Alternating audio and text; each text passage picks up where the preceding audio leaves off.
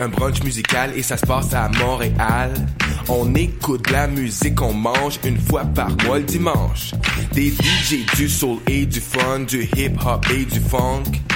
Si tu connais pas l'adresse 250 Sainte-Catherine-Est, tous tes amis seront invités, il y aura plein d'activités.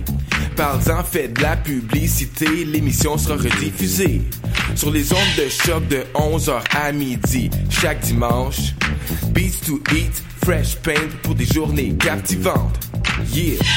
Pour prendre un verre entre amis, rien de mieux que le bar Grenade au coin de la rue Ontario-Est et Champlain. Le bar Grenade, une brasserie orientale tendance et branchée dans Ville-Marie. Avec nourriture d'inspiration asiatique, c'est l'endroit idéal pour vos 5 à 7 qui se terminent aux petites heures du matin. De plus, venez assister une fois par mois aux soirées luttes de choc.ca. Sans oublier de venir nous voir aux soirées Full Moon Party thaïlandaises lors des soirs de pleine lune. À quelques pas de la station Papineau, pour une ambiance explosive, le bar Grenade au 1603 rue Ontario-Est à Montréal. Le Café Aquin, c'est le café étudiant des sciences humaines, sciences politiques et droit. Situé au deuxième étage du pavillon Hubert Aquin, au local A2030, il est ouvert à toute la communauté de l'UCAM. C'est un projet étudiant entièrement géré par ses membres. Café filtre et spécialisé, sandwich, viennoiserie, jus, fruits et bien d'autres vous attendent dans une ambiance décontractée et propice au travail scolaire. Situé au deuxième étage du pavillon Hubert Aquin, au local A2030. Le café est aussi disponible pour organiser vos événements. Pour nous contacter, café.aquin@gmail.com ou poste 0291. Vous écoutez Choc pour sortir des ondes.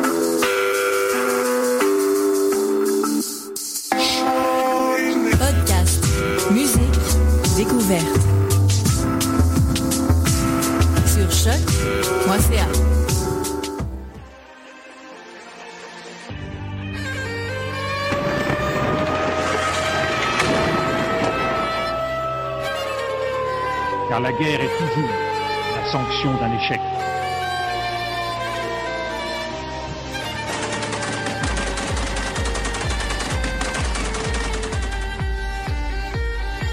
On croit en notre capacité à construire ensemble un monde méga. Bonjour chers auditeurs, Plein Feu, votre émission de vulgarisation sur les conflits armés, est de retour pour une troisième saison. Notre équipe, qui a connu des changements depuis la dernière saison, vous a préparé une émission mise au point des conflits déjà abordés.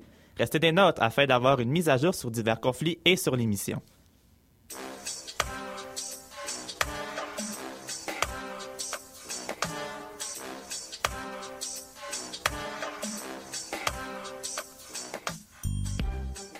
Avant de poursuivre avec l'émission spéciale d'aujourd'hui, voici une mise au point sur l'émission pour cette nouvelle saison pour cette troisième saison. Les deux membres restantes du début de Plein Feu, Amélie et Isabelle, vont prendre une pause euh, cette saison justement pour se consacrer à de nouveaux projets. Malgré tout, Amélie va continuer d'assumer sa chronique Zoom sur et Isabelle collaborera possiblement de temps à autre. Nous leur souhaitons beaucoup de succès dans ce qu'elles vont entreprendre. Il y a aussi des changements en ce qui concerne les collaborateurs. Cette saison, Trois collaboratrices sont de retour, soit Elisabeth Séguin, Shannon Pécourt et Jessica Charbonneau-Vaudeville. Afin de compléter l'équipe, nous avons une quatrième collaboratrice que je présenterai plus tard dans l'émission. Enfin, j'assumerai l'animation de plein feu pour cette troisième saison. Donc, sans plus tarder, nous avons préparé une émission mise au point, c'est-à-dire que nous allons revenir sur presque l'ensemble des problématiques abordées lors des deux dernières saisons. Pour ce faire, L'émission sera divisée en plusieurs petites chroniques afin de couvrir le plus d'informations possible sur les anciennes émissions avant de revenir à une programmation régulière dès la semaine prochaine.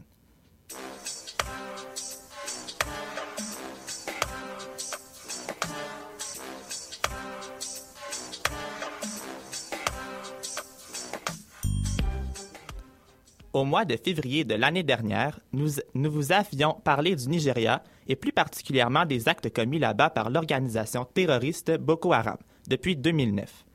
Pour rappel, ces membres prônent un islamiste radical et leur nom signifie l'éducation occidentale est un péché. Alors, Shannon, y a-t-il des événements importants les impliquant depuis l'année dernière? Eh bien oui, d'abord une nouvelle qui a fait évoluer carrément la situation internationale. En mars dernier, le Boko Haram a prêté allégeance à l'organisation État islamique qu'on connaît malheureusement tous. Euh, ça fait qu'en plus d'occuper des territoires au Moyen-Orient, l'État islamique sème aussi la terreur en Afrique centrale. Euh, ça s'est fait sous, la forme d'un serment d'obéissance. Ça signifie plus un regroupement des idées qu'un échange de moyens. Mais euh, du coup, avec cela, bah, Boko Haram est de plus en plus dans la ligne de mire de la communauté internationale qu'il l'était déjà. Et la communauté internationale lutte déjà bien contre l'État islamique. D'ailleurs, ce mardi 9 janvier, les, secrets, les, services secrets nigérians ont annoncé avoir arrêté Abdou Salam euh, Younoussa, un recruteur pour les, des groupes armés liés à l'État islamique. Et qu'en est-il des attaques virulentes de Boko Haram? Eh ben, une des façons dont Boko, Haram, Boko Haram agit, c'est de s'attaquer à des villes entières, presque une par une, et cette méthode est toujours d'actualité.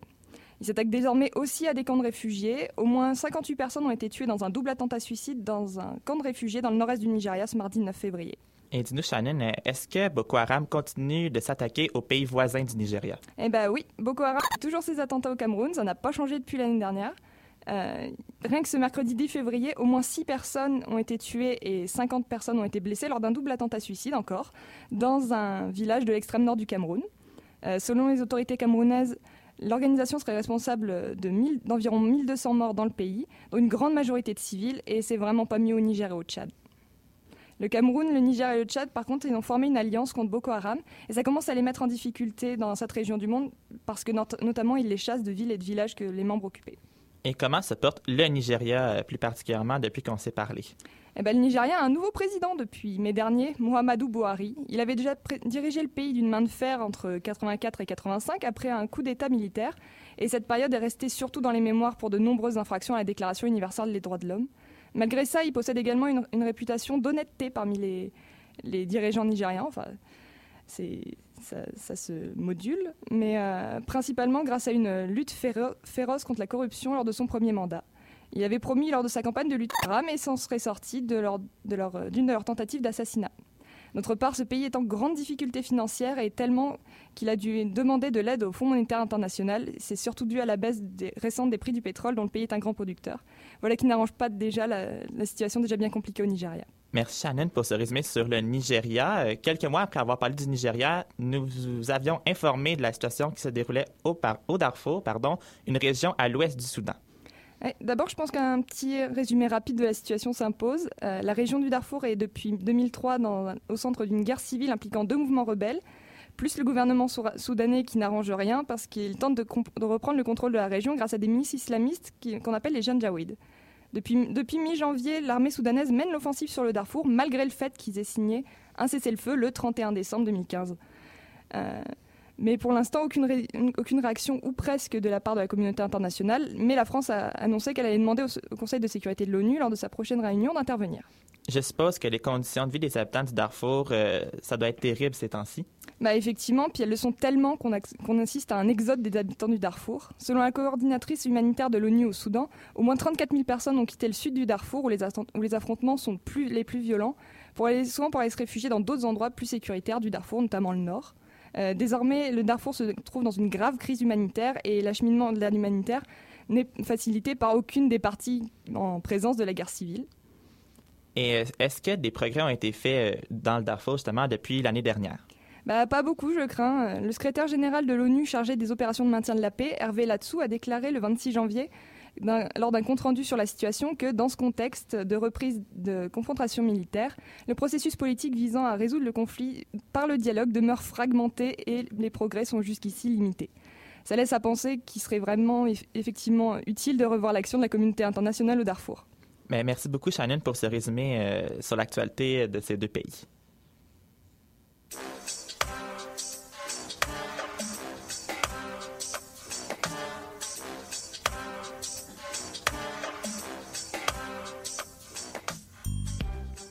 Lors de la toute première émission de Plein Feu, il y a un peu plus d'un an, Isabelle, Amélie et Dorothée ont traité du récent conflit qui affectait l'Ukraine.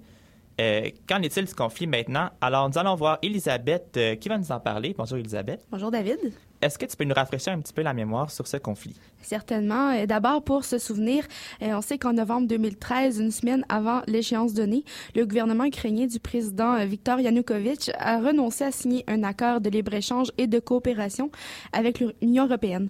ce refus-là, c'était tout un changement de cap de la part du gouvernement Yanukovych, qui était alors reconnu comme étant pro-européen lors de son ascension au pouvoir en 2010. Cette décision-là a mis a mis à jour la volonté d'Yanukovych pour qu'un rapprochement de son pays avec la Russie ait lieu. Euh, il faut rappeler que l'Ukraine faisait partie de l'Union soviétique avant son démantèlement. Suite à l'échec de son accord avec l'Europe, la, la grogne s'est installée dans l'ouest du pays où euh, il y a une grande majorité, euh, la majorité des gens sont pro-européens. Euh, suite à cela, il va y avoir eu des, euh, plusieurs manifestations dans la capitale. L'escalade des tensions a conduit à des conflits sanglants avec l'est du pays qui, elle, est pro-russe et qui a conduit aussi à l'exil du président qui était alors en place. Le conflit a fait des milliers de morts, majoritairement dans ces régions pro-russes-là. il y a la région de Donetsk qui a été la plus durement touchée euh, alors que les conflits entre les rebelles et l'armée ukrainienne faisaient la manchette dans les médias au quotidien. Euh, puis pour ajouter de l'huile sur le feu, la région de la Crimée a été annexée au territoire de la Russie suite à un référendum dans la région et ce sans l'accord de la communauté internationale. Rappelons aussi aux éditeurs que c'est lors de ce conflit qu'un avion de la Malaysia Airlines a été abattu par un missile dans la région. Effectivement. Il y aurait, euh, est-ce qu'il y aurait maintenant du nouveau dans ce conflit, Elisabeth? Euh, Aujourd'hui, oui, il y a eu du progrès euh, dans le conflit ukrainien. D'abord, il y aurait eu un rapprochement entre Moscou, Paris et Washington dans le dossier, alors que leur relation était tendue à cause du conflit. En fait, ce serait la situation en Syrie qui forcerait les nations à se rapprocher à nouveau et qui les encouragerait à trouver une solution pour trouver euh, sortir l'Ukraine de la crise. Euh, mais malgré la nouvelle, il faut aussi noter la volonté de l'Ukraine de récupérer euh, le territoire de la Crimée cette année. C'est ce qu'a exprimé la ministre des Finances Natalia Yaresko au sommet de Davos il y a quelques semaines. Je la cite Nous refusons de perdre la Crimée cette année. Nous allons vraiment commencer à faire pression pour la récupérer. donc, il reste à voir comment ces pressions-là vont être exercées alors que d'autres puissances tentent de recoller les morceaux. Euh, enfin, plus près de nous, le ministre des Affaires étrangères canadien, Stéphane Dion, euh, a réaffirmé cette semaine euh, le soutien du Canada face à l'indépendance du territoire de l'Ukraine. Merci beaucoup, Elisabeth. On s'en parle un peu plus tard. Poursuivons maintenant très brièvement sur le dossier de la Birmanie. Lors de la troisième émission de la première saison, Plein Feu a fait un spécial culturel sur ce pays qui vivait une junte militaire depuis plus de 50 ans. L'un des films présentés dans cette émission fut La Dame, qui était un drame biographique d'Aung Suu une femme politique importante, euh, euh, lauréate du prix Nobel de la paix en 1991. Le souhait de cette femme politique était de ramener la paix en Birmanie et d'instaurer la démocratie. Alors, euh, Jessica, est-ce qu'il y a du nouveau maintenant dans l'actualité sur la Birmanie? oui, David. En fait, c'est qu'en 2015, il y a eu des élections démocratiques supervisées par la communauté internationale. Ils ont eu lieu et c'est dans lequel le parti d'Aung San Suu Kyi de la Ligue nationale pour la démocratie, soit le LND, a remporté près de 80% des voix. Euh, le gouvernement du LND est entré en fonction le 1er février dernier et devra partager le pouvoir avec l'armée, comme le veut la Constitution de 2008. Il faut tout de même noter qu'Aung San Suu Kyi ne pourrait être la présidente puisque ses enfants ne sont pas nés en Birmanie. Une autre nouvelle récente de ce pays concerne la libération de quelques dizaines de prisonniers politiques, environ deux semaines avant l'entrée au pouvoir du LND. Ces libérations auraient eu lieu suite à la pression de la communauté internationale. Merci beaucoup, Jessica.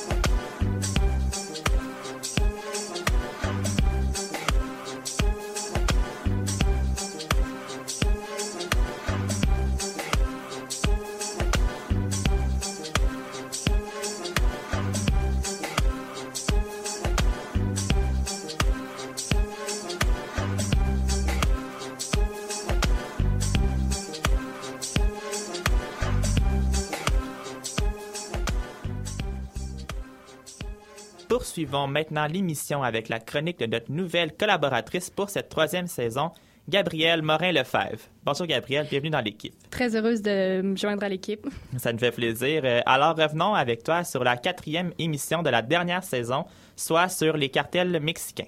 Oui, donc dans les dernières émissions, on avait largement entendu parler des cartels de drogue, notamment celui du Mexique, qui est le plus important, je vous le rappelle. D'ailleurs, il faut se rappeler que les cartels de drogue existent déjà depuis le début du 20e siècle avec les productions de pavots d'opium et de marijuana en Amérique. Mais c'est vraiment dans les années 70 qu'on voit le début, euh, David, du, cartel mexicain. C'est à cette époque que le gouvernement mexicain fait l'opération Condor, qui, était contre le trafic de drogue à Sinaloa. Et euh, l'échec de l'opération et la corruption vont plutôt aider les cartels à se relocaliser dans l'État de Guadalajara, dans l'État de Jalisco. C'est ainsi que sera fondé le cartel de Miguel Calardo, qui va faire une alliance plus tard avec Pablo Escobar, qui est un puissant trafiquant de cocaïne colombien à l'époque, pour faire passer cette drogue aux États-Unis. Avant d'être arrêté en 1990, Calardo a démantelé le cartel de Guadalajara en quatre autres cartels et c'est le fameux narcotrafiquant El Chapo, alias Joaquin Guzman pour les intimes, qui va s'en emparer euh, du cartel de la côte du Pacifique qui va devenir le cartel de Sinaloa. Un autre fait important, neuf ans plus tard, le cartel Los Zetas est créé. Los Zetas, c'est pas seulement un cartel de drogue, mais c'est aussi un, groupe militaire pardon, formé d'anciens militaires et d'enfants soldats, l'un des plus violents au. Quand le nouveau président mexicain Felipe Calderón a déclaré la guerre avec intervention de l'armée en 2006, la situation du Mexique a bien entendu dégénéré. La violence, le nombre d'attentats et le trafic de drogue ont augmenté et depuis, au moins 138 000 personnes ont été assassinées par les cartels mexicains depuis. Suite à ce retour sur la saison 2, euh, quels sont les derniers développements en ce qui concerne les cartels au Mexique?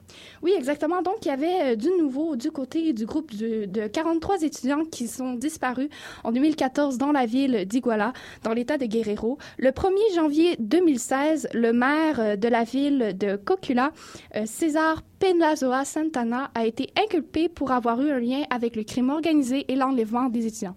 Fait intéressant, l'ancien maire d'Iguala avait été aussi accusé des mêmes motifs le 13 janvier 2015.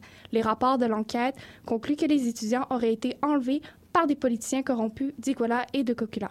Maintenant, on peut se poser la question. L'État Guerrero, c'est un État à surveiller, un point chaud dans l'affaire des cartels de drogue au Mexique. Pourquoi?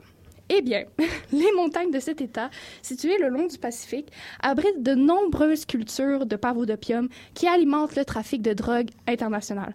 Autre raison, les, comme nous l'ont démontré les enlèvements d'Iguala, le crime organisé est très fort et non seulement est-il très fort, mais très euh, lié au, euh, à la politique. Et euh, c'est dans cet État aussi que le cartel du Golfe, qui est un allié du cartel de Sinaloa, mais un ennemi de Los Zetas, a élu son, son bastion dans la ville frontalière de Matamoros Matamoros, situé entre l'État de Guerrero et l'État du Tamaulipas. Tous ces faits expliquent son taux d'homicide et de violence très élevé. En janvier dernier, David, 158 homicides ont été répertoriés dans l'État de Guerrero. Et malheureusement, ça continue d'augmenter. Plus récemment, le 1er février dernier, en fait, neuf jeunes se sont fait assassiner lors d'une fête d'anniversaire, c'est triste, dans la ville de Coyuca de Catalan. Le 1er février dernier, au moins 18 personnes, dont trois mineurs, ont été tuées lors d'une série de fusillades liées, bien sûr, au trafic de drogue euh, pardon, euh, je cherche la ville, dans la ville frontalière de Matamoros, excusez. la première fusillade a éclaté quand les occupants d'un camion ont apparemment ouvert le feu en direction de la police et des agents de sécurité. Selon un communiqué de presse, sept des victimes de Matamoros sont des criminels. La police a saisi des armes, de la marijuana euh, cachée dans les véhicules des trafiquants. Donc, l'État de Guerrero est un État les plus violents au Mexique. Parfait. Donc, ah, pour conclure, euh, on va parler un petit peu de El Chapo. Euh, on aurait procédé en fait son arrestation il y a à peu près un mois. Oui, donc El Chapo ou Joaquin Guzman, qui était jusqu'à très récemment l'homme le plus recherché au monde, a été arrêté le 9 janvier dernier. Il avait déjà été arrêté une première fois, euh, rappelez-vous, en février 2014 à Mazatlan, après 13 ans de cavale. Merci beaucoup, Gabriel. Merci.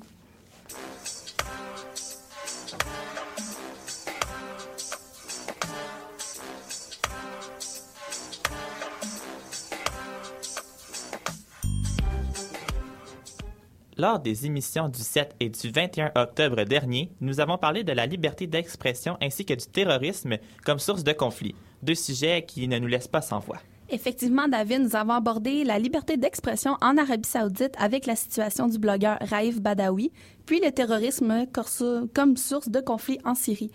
L'émission sur l'Arabie saoudite portait sur de nombreux aspects, dont une chronique culturelle sur le recueil de textes Mille coups de fouet, publié en juillet 2015 par Amnesty International, qui regroupe en fait 14 textes sauvés de la, de la destruction pardon, et écrits par Raif Badawi lui-même entre 2010 et 2012. un reportage sur la Fondation Raif Badawi pour la liberté, fondée en septembre 2015 à Montréal, un zoom d'Amélie sur la liberté d'expression, puis une chronique sur le débat qui entourait la promotion de l'Arabie saoudite au Conseil des droits de l'homme. Et depuis l'émission du 7 octobre, euh, est-ce qu'il y a des bonnes nouvelles qui concernent la liberté d'expression dans ce pays? Malheureusement, non, car euh, le cas de Raif Badawi, emprisonné pour insulte à l'islam et apostasie, qui est, soit dit en passant, le renoncement à la religion islamique, a fait naître deux autres cas d'emprisonnement, soit celle de sa sœur, Samar Badawi, ainsi que celle du poète palestinien Ashraf Fayyad. Euh, selon ce qu'a révélé le Huffington Post Québec sur le sujet le 12 euh, juillet dernier, euh, le juillet, pardon, le 12 janvier dernier, Samar Badawi aurait été arrêté et enfermé par les autorités saoudiennes pour avoir alimenté le compte Twitter de Walid Al-Bouker, son mari, militant et avocat de son frère, qui par ailleurs est aussi enfermé. Tous les trois sont détenus à la prison centrale de Daran. Quant à Ashraf Fayyad, détenu depuis 2014, la justice saoudienne l'aurait condamné à mort en novembre dernier pour apostasie aussi, à une peine de 8 ans de prison et à 800 coups de fouet. Et euh, est-ce qu'il y a aussi, euh, en fait, plutôt, qu'est-ce qui se passe en Syrie? C'est à peu près la même chose pour la Syrie. Le pays est dans une très grande misère en ce moment. On a eu l'exemple avec Madaya récemment, cette ville syrienne qui est décimée par la faim à la frontière libanaise, qui a créé d'ailleurs une énorme vague d'indignation sur la scène internationale. Et bien sûr, la présence de Daesh, soit l'État islamique, y est fortement pour quelque chose. L'ONU, en fait, tente d'ailleurs de rétablir la situation le plus rapidement possible pour aider la population syrienne. Euh, lors de l'émission, en fait, sur la Syrie, on a présenté euh, la situation du pays avec une présentation de la politique de Bachar al-Assad, une chronique sur Eau Argentée, le reportage qui présentait plusieurs vidéos du choc de youtubeurs syriens sur les événements qui se passent en Syrie, un zoom sur la loi antiterroriste 651, faite par Amélie, de l'ex-gouvernement conservateur canadien, qui visait à faciliter le partage d'informations entre les organismes et les ministères du gouvernement canadien, de criminaliser l'appui, l'appui pardon, à la propagande terroriste, puis d'étendre le mandat du Service canadien des renseignements de la sécurité, soit le SCRS. Puis, on a aussi fait un reportage sur le patrimoine syrien détruit par le I Palmyre. Tu de nous parler euh, de Malaya, mais est-ce qu'il y a d'autres choses de nouveau sur la situation en Syrie? En fait, on a vu un, énorme taux de radicalisation euh, partout à travers le monde. Euh, de nombreuses vidéos aussi de menaces de la part de l'EI, principalement à l'égard de la France, ainsi que de nombreuses revendications d'attaques, de décapitations et d'attentats. Et bien sûr, on a eu l'histoire sur euh, Assad Mohamed, une jeune journaliste kurde syrienne qui a été tuée par l'EI en début d'année. Le cas de cette femme qui est malheureusement disparue depuis juillet 2015 a fait euh, fait malheureusement partie des décapitations revendiquées par Daesh. Elle aurait été tuée pour espionnage selon les dires de sa famille. Mais pourtant, elle savait pertinemment qu'elle était menacée par le groupe terroriste, mais elle a refusé de se taire en spécifiant dans ses derniers écrits Je garderai ma dignité, il vaut mieux mourir que s'humilier. Et c'est sous le pseudonyme de Nissam Ibrahim. Ibrahim, pardon, que cette jeune journaliste de 30 ans racontait le quotidien des habitants des territoires syriens sous l'emprise de Daesh, ainsi que les bombardements quotidiens sur Raqqa, ville où elle se trouvait avant de disparaître. Il y avait beaucoup de noms euh, pas faciles à prononcer, mais... Euh, Effectivement. En fait, des nouvelles plus joyeuses, par contre, euh, sur les situations très révélatrices en Syrie. Merci beaucoup, Jessica, pour ces résumés et ces nouvelles informations.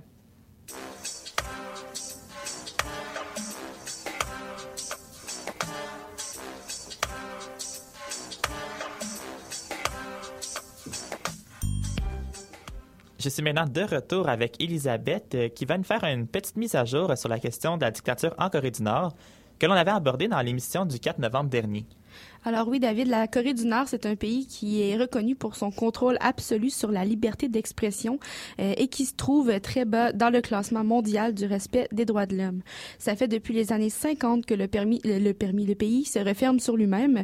Malgré un cessez-le-feu en 1953, les deux Corées sont toujours en grande tension et n'ont toujours pas signé de traité de paix, euh, ce qui signifie qu'ils sont encore théoriquement en guerre. Euh, on a connu trois dictateurs euh, en Corée du Nord, Kim Il-sung, Kim Jong-il et Kim Jong-un, euh, qui est actuellement à la tête du pays. Et dans l'actualité, si je ne me trompe pas, la situation a beaucoup évolué. Euh, en effet, mais c'est pas vraiment positif.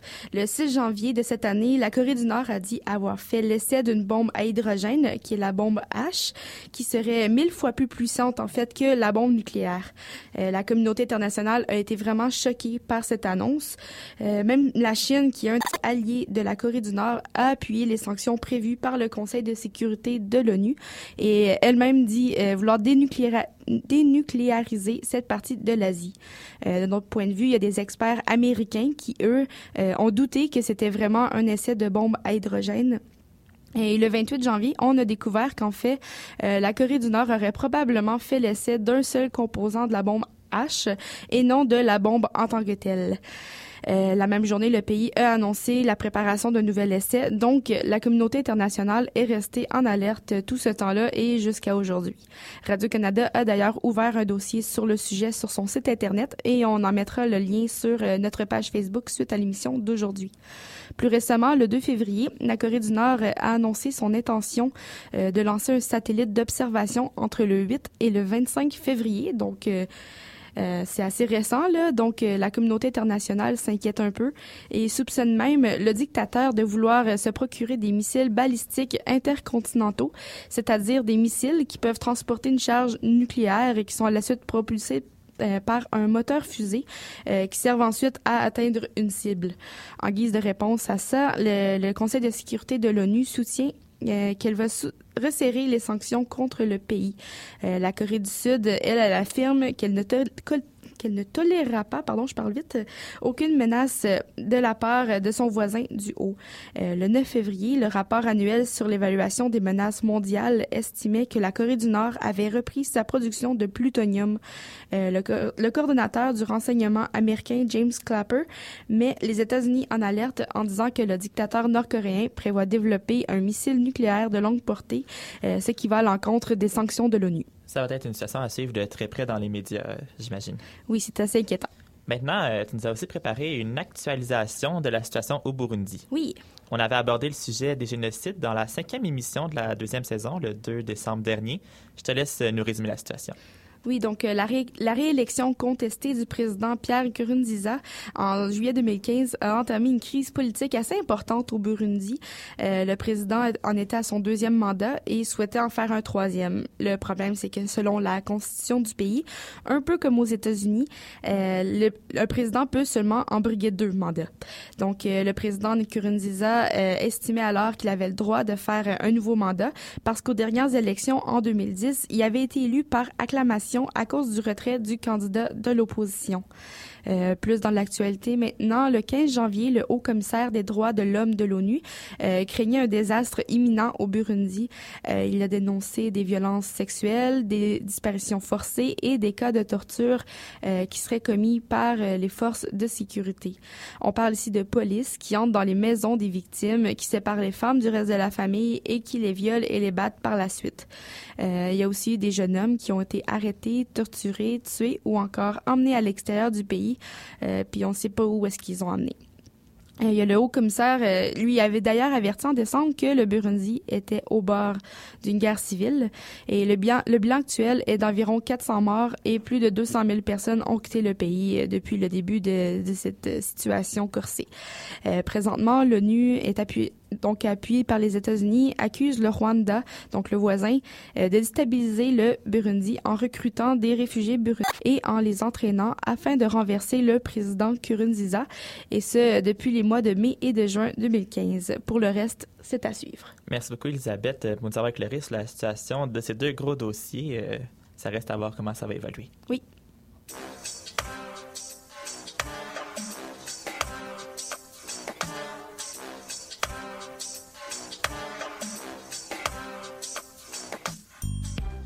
C'est ce qui va conclure l'émission d'aujourd'hui, euh, la première émission de la saison 3. Merci beaucoup d'avoir été des nôtres. Euh, je tiens aussi à remercier les collaboratrices Elisabeth Séguin, Shannon Pécourt, Jessica Charbonneau-Vaudeville et notre petite nouvelle Gabrielle Morin-Lefebvre. J'espère que c'était une bonne expérience pour toi aussi comme première euh, émission. Ah, c'était pas pire. Euh, bien, c'était super, oui. Vous allez voir, à partir de la prochaine émission, dans deux semaines, on va revenir au format régulier que vous connaissez déjà. On va peut-être aussi ajouter des segments tels peut-être une section discussion sur certains sujets. Mais on vous déstabilisera pas trop, on va vous ramener à notre horaire habituel. Sur ce, c'était David à l'animation et on se retrouve dans deux semaines pour une nouvelle émission. Passez une belle journée.